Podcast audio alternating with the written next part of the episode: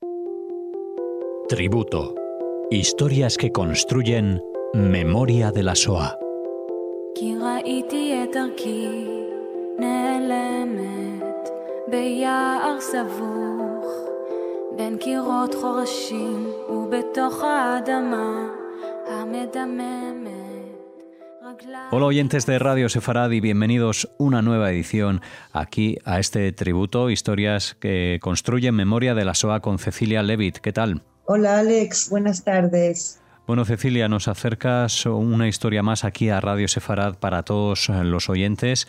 Eh, nos hablas hoy de Roman Gessler.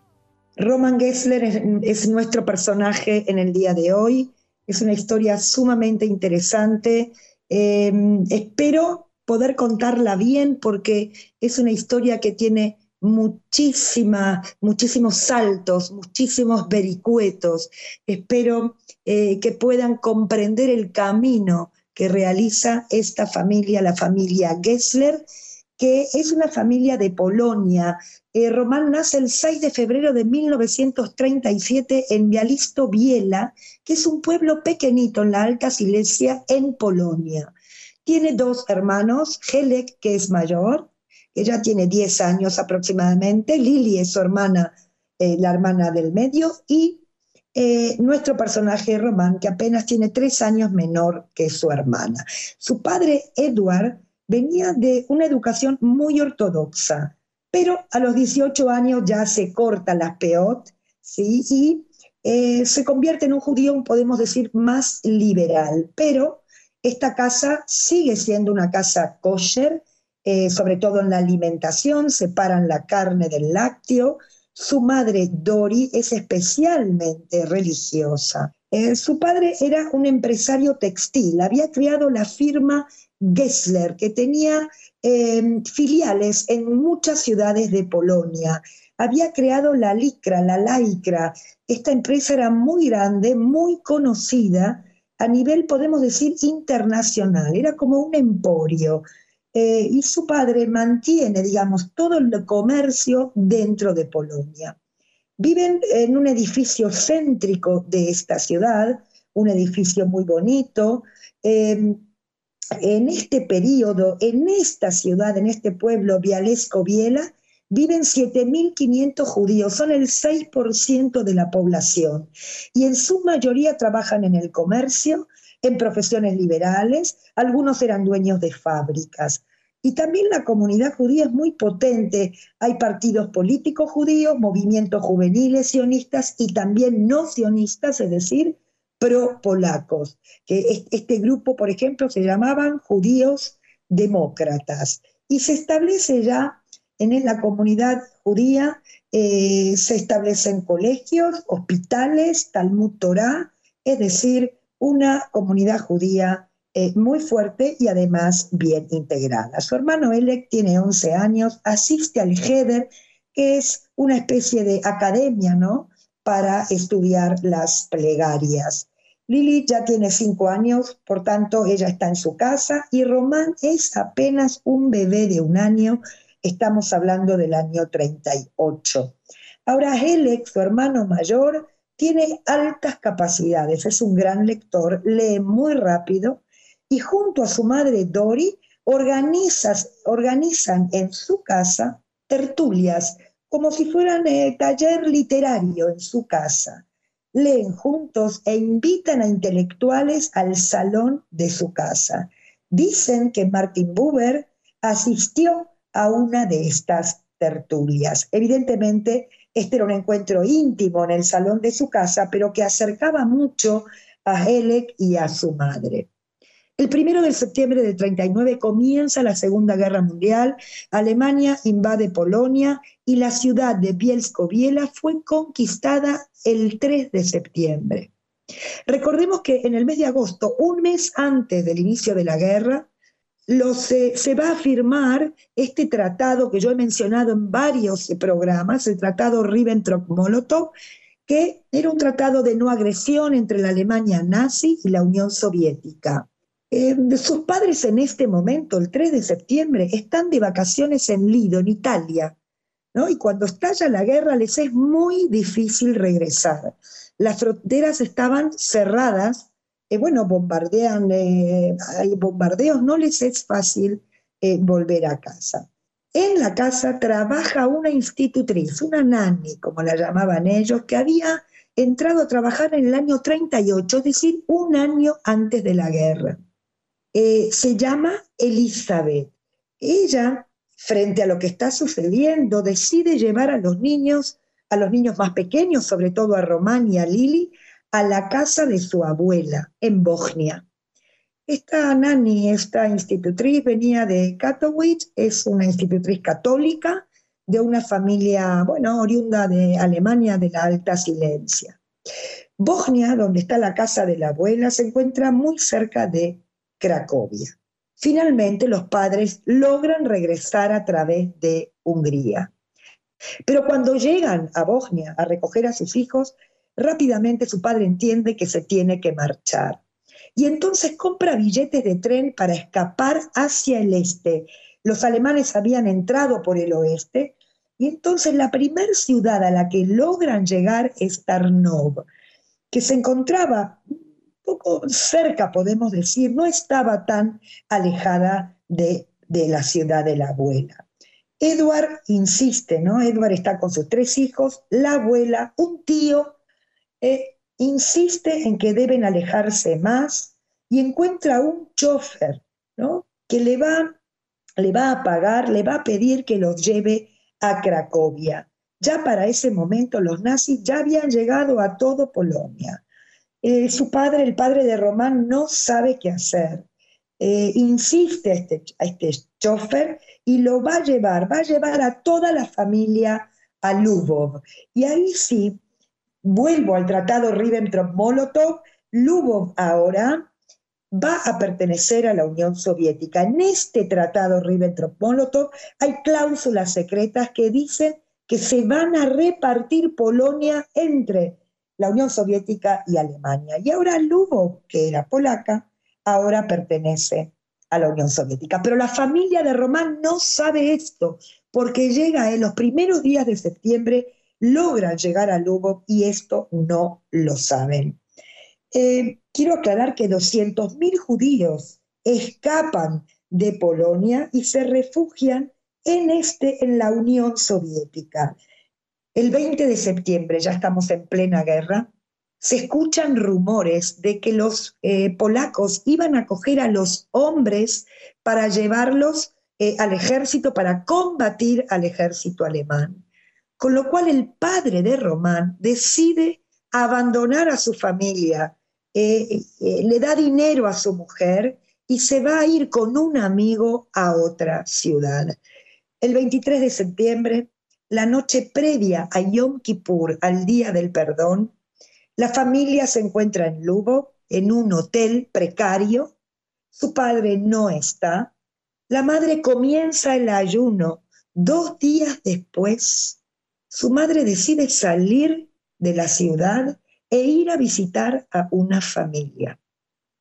Parte sola y cuando llega a casa de esta familia, la familia no se encuentra en la casa, solo está una niña pequeña, la hija de esta familia, que le dice que sus padres no están, la invita a pasar.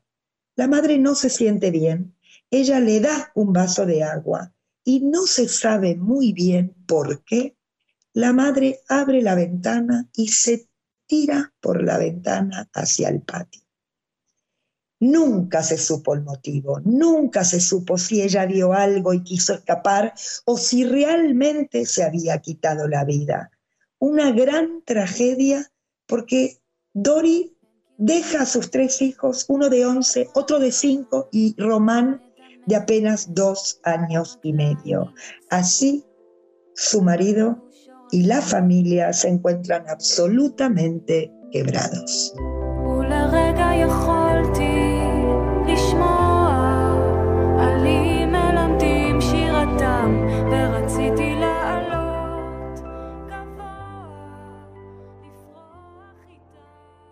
Su padre regresa a Lubov tras la noticia el 26 de septiembre, el mismo día que los rusos entran a Lubov. Román Es un niño pequeño, por supuesto que pregunta por su madre, pero nadie le dice la verdad. Eh, solo unos años más tarde se va a enterar de la tragedia. Elizabeth está con los niños, esta nani nunca se separa de ellos. Ahora estamos en guerra y Elizabeth no sabe qué hacer. Eh, se encuentra con tres niños pequeños que están sin su madre. Y entonces Elizabeth coge el teléfono y llama a un familiar, a su propia madre, y le dice, ¿qué hago? Regreso a casa, me quedo. Y es la propia mamá de, de esta institutriz que le dice, ¿y por qué no te quedas con ellos? Quédate, cuídalos, permanece con esta familia. Recordemos que están ahora bajo la Unión Soviética, eh, la familia se, reordena, el padre de Román abre una tienda de especias, um, tenía una máquina de moler café, recordemos que estamos en guerra, el café era algo muy preciado en esta época, y comienzan a llegar muchos judíos que escapan de Polonia para refugiarse allí. Edward, el padre de Román, intenta darles trabajo para que puedan permanecer allí y que no los deporten a Siberia. En 1941, un amigo del padre eh, le envía pasaporte de Costa Rica para toda la familia y billetes de barco para poder huir pero la invasión de Alemania a la Unión Soviética en junio del 41 va a frustrar, a frustrar absolutamente estos planes. Las fuerzas nazis entran al Lubov el 29 de junio en lo que llamamos la Operación Barbarroja, y aquí comienzan las persecuciones a los judíos. Miles de ellos fueron asesinados en pogromos llevados a cabo por los propios ucranianos, dado que los nazis les habían prometido a los ucranianos la independencia si colaboraban en esta operación. La familia de Román decide nuevamente escapar de Lugo. Su padre consigue ahora papeles que acreditan que es un comerciante, un proveedor de uniformes nazis debía recoger los uniformes viejos o rotos para arreglarlos. Y entonces consigue que un vecino que tiene una camioneta a cambio de 10 kilos de café, le va a pedir que lo lleve, que lleve a toda su familia hacia el sur. Ahora se dirigen al límite con Hungría. En diciembre del 41, Elizabeth, Edward, los tres niños suben a esta camioneta, están ocultos en la parte trasera son interceptados varias veces por la gendarmería y por el ejército, pero su padre habla alemán, saca el brazo, grita Heil Hitler, muestra el certificado de proveedor del ejército y así van a lograr llegar. Su padre decide cruzar a pie las montañas de los Cárpatos en el invierno del 41 al 42, pero decide ir solo con su hijo mayor, con Helek, que ahora tiene 14 años. Lily y Román se van a quedar con Elizabeth, con esta institutriz, con esta cuidadora y, y cumpliendo el, rol de madre. El padre explica, dice, si yo logro cruzar y todo va a ir bien, luego cruzaréis vosotros. Durante dos meses se va a quedar él con los niños en una aldea en el límite con Hungría. Elizabeth va a ser interrogada por la Gestapo, por tanto decide coger a los niños y cruzar los Cárpatos en busca de Edward y de Helen. Una noche, en un carro tirado por un caballo, parten hacia la frontera, hace frío y a pesar de todo salen al camino. Van a llegar a una pequeña cabaña y allí van a encontrar a dos hombres que serán los guías que cruzarán esta montaña, por supuesto, a pie. Uno de ellos coge la maleta, el otro coge a Román en los hombros, Román ahora tiene cinco años, y Lili y Eli van a caminar, trepar aquellas montañas, muchas horas andando, atraviesan estas montañas, suben, bajan, y en aquella oscuridad Lili, su hermana, se pierde. Los guías quieren seguir, quieren continuar, dicen que no hay tiempo, que los podían descubrir, debían llegar a la frontera antes del amanecer, pero Elizabeth se niega. Por lo tanto, estos dos hombres regresan en busca de Lili y la van a encontrar, la encuentran exhausta y finalmente continúan el camino. Al amanecer van a llegar a una colina y allí se van a encontrar con la casa de un párroco, un cura llamado Joseph Borovsky. Es un cura ruso ortodoxo que vive allí con su familia y él va a funcionar como líder, como guía espiritual. Él y su esposa Eva ayudaron a muchos judíos a cruzar la frontera entre Polonia y Hungría. Este mismo párroco había sido quien había ayudado a Edward y a Elek a cruzar la frontera y a ubicarlos en Budapest. Y del mismo modo se había planificado este cruce de Eli, Lili y Román. El párroco los va a llevar hasta una estación de tren, les compra los billetes a Budapest y allí se encuentran con su padre y con Helek. Habían logrado reunirse nuevamente.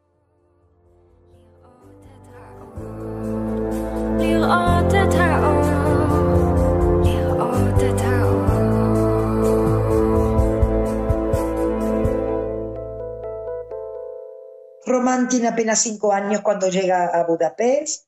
Podrán ordenar sus vidas allí. Eh, Hungría, el gobierno húngaro es un aliado de Hitler. Existen leyes antijudías muy duras, pero los judíos llevan a cabo sus vidas con cierta normalidad, mientras que el exterminio se lleva a cabo en otros países de Europa. Dado que la Alemania nazi estaba perdiendo la guerra, el gobierno húngaro negocia con los aliados y es así como Hitler decide entrar el 19 de marzo del 44 e invadir, e, e invadir Hungría. Ahora la familia está en peligro. Este se levanta en Hungría un gobierno pro-nazi que va a colaborar con la Alemania en la deportación y en el exterminio de los judíos húngaros. La familia Gessler va a permanecer en Budapest, ¿no? Desde su llegada, pero tienen documentos falsos. Y con esto pueden permanecer cierto tiempo hasta que llega el arresto de Edward y Elizabeth. Recordemos que Elizabeth es católica. Elizabeth convence a los alemanes de dejar a Lili y a Román en casa al cuidado de Helek, y su, es su hermano mayor. Elizabeth va a lograr liberarse y luego liberar a Edward gracias a sus contactos con la Iglesia Católica de Budapest. Ahora su padre piensa nuevamente cómo escapar de allí y consigue un documento que acredita que es un adjunto del ejército francés. Y finalmente logra escapar nuevamente, pero ahora en un coche, del vicecónsul de Rumanía en Budapest va a cruzar la frontera y va a llegar ahora a Rumanía. Y van a llegar a un pequeño pueblo que se llama Arad. Desde allí, en tren, van a llegar a Bucarest. Bucarest está destruida. Calles, edificios de dos, de tres, de cuatro, de cinco pisos derruidos. Se refugian en un sótano. Allí se encuentra Elizabeth, Lili Román, los pequeños, y entre ellos, ahí en ese sótano, hablan alemán. Y entonces la gente que está en ese sótano los acusan de ser alemanes. Por tanto, la milicia va a bajar al sótano directamente para matarlos. Pero pronto se escucha un grito desde fuera y es su padre Edward que grita, americanos, somos americanos. La milicia pregunta, ¿sois americanos? Ellos entienden que eran los primeros americanos que venían, venían a liberar Bucarest. Y entonces es la propia milicia que los va a sacar de este sótano, que los va a acompañar hasta un hotel, un hotel que está destruido, pero allí van a permanecer. Finalmente el Ejército Rojo libera Bucarest en 1944 y Román va a recordar el día 8 de mayo del 45, cuando acaba la guerra, recuerda caminar con su padre por las calles de Bucarest, en la que su padre le dice, hijo mío, todo acabó, llegó la paz. Y Román le pregunta, ¿qué es la paz? Ahora están en Rumanía, acabó la guerra, ¿a dónde ir? Y en 1947, después de haber permanecido en Arad, en este pueblo, la familia con Elizabeth se van a trasladar a Viena. Román ahora es un niño de ocho años, es pequeño, que ha sufrido los avatares de la guerra, la pérdida de su madre, y se va a convertir en un niño muy, muy miedoso, ¿eh? con traumas, traumas de la guerra. Y por mucho tiempo estos traumas no lo van a abandonar. Hasta que a los 18 años, en 1952, Román decide ir a vivir a Israel. Su hermano Helek ya estaba allí desde el 44. Román se alista en el ejército israelí y va a formar parte de la brigada de paracaidistas y va a participar de muchas operaciones, inclusive de la guerra del Sinaí. Uno piensa tirarse en paracaídas desde el aire, eso no, no cuadra ¿no? con un chico temeroso. Pero Román piensa que esa es la única manera de sobreponerse al, miedo. Cuando finaliza el ejército, Román va a regresar a Viena, luego se traslada a Australia, a Estados Unidos, va a trabajar en el área de contabilidad, de administración de empresas. Y ya en 1959 se casa con su primera esposa y va a tener cuatro hijos. Y en el año 2000, con su segunda mujer, ya se establece en Israel. Edward, su padre, se va a casar con Elizabeth, se casa con la nani en el año 1965 y se van a instalar en Viena. En el año 2007, Yad Vashem otorga a Elizabeth el título de justa entre las naciones y en el 2008 reconocen también al párroco, al cura Josef Borowski y a su mujer Eva como justos entre las naciones. Voy a ir cerrando el programa. Eli, la, la nani, fue muy importante para Román, así lo dice él. Román vive hoy en Israel. Eh, nani dice, salvó la vida de, de, nosotros tres, pero sin duda también salvó la vida de su padre. Román se siente muy orgulloso de su padre por el coraje, la valentía, el riesgo eh, que él corrió en esos seis años para poder sobrevivir. Y lo importante aquí, dice Román, es la capacidad que tenemos los seres humanos a sobreponernos a las dificultades y a nunca renunciar, a nunca bajar los brazos, nunca claudicar. Así que mm, yo espero que esta historia os deje muchos mensajes, sobre todo porque estamos muy cerquita de finalizar el 5782 y dar comienzo a un año nuevo judío. Y yo para este año 5783 que comienza, os deseo esto, nunca renunciar, eh, nunca claudicar, alzar muy fuerte los brazos y con esto os deseo a todos Shana Tova Umetuka. Despedimos con este mensaje, este tributo de hoy que Cecilia ha dedicado a Roman Gessler. Así les esperamos en la próxima edición y en el próximo 5783, Sanato Aumetuka.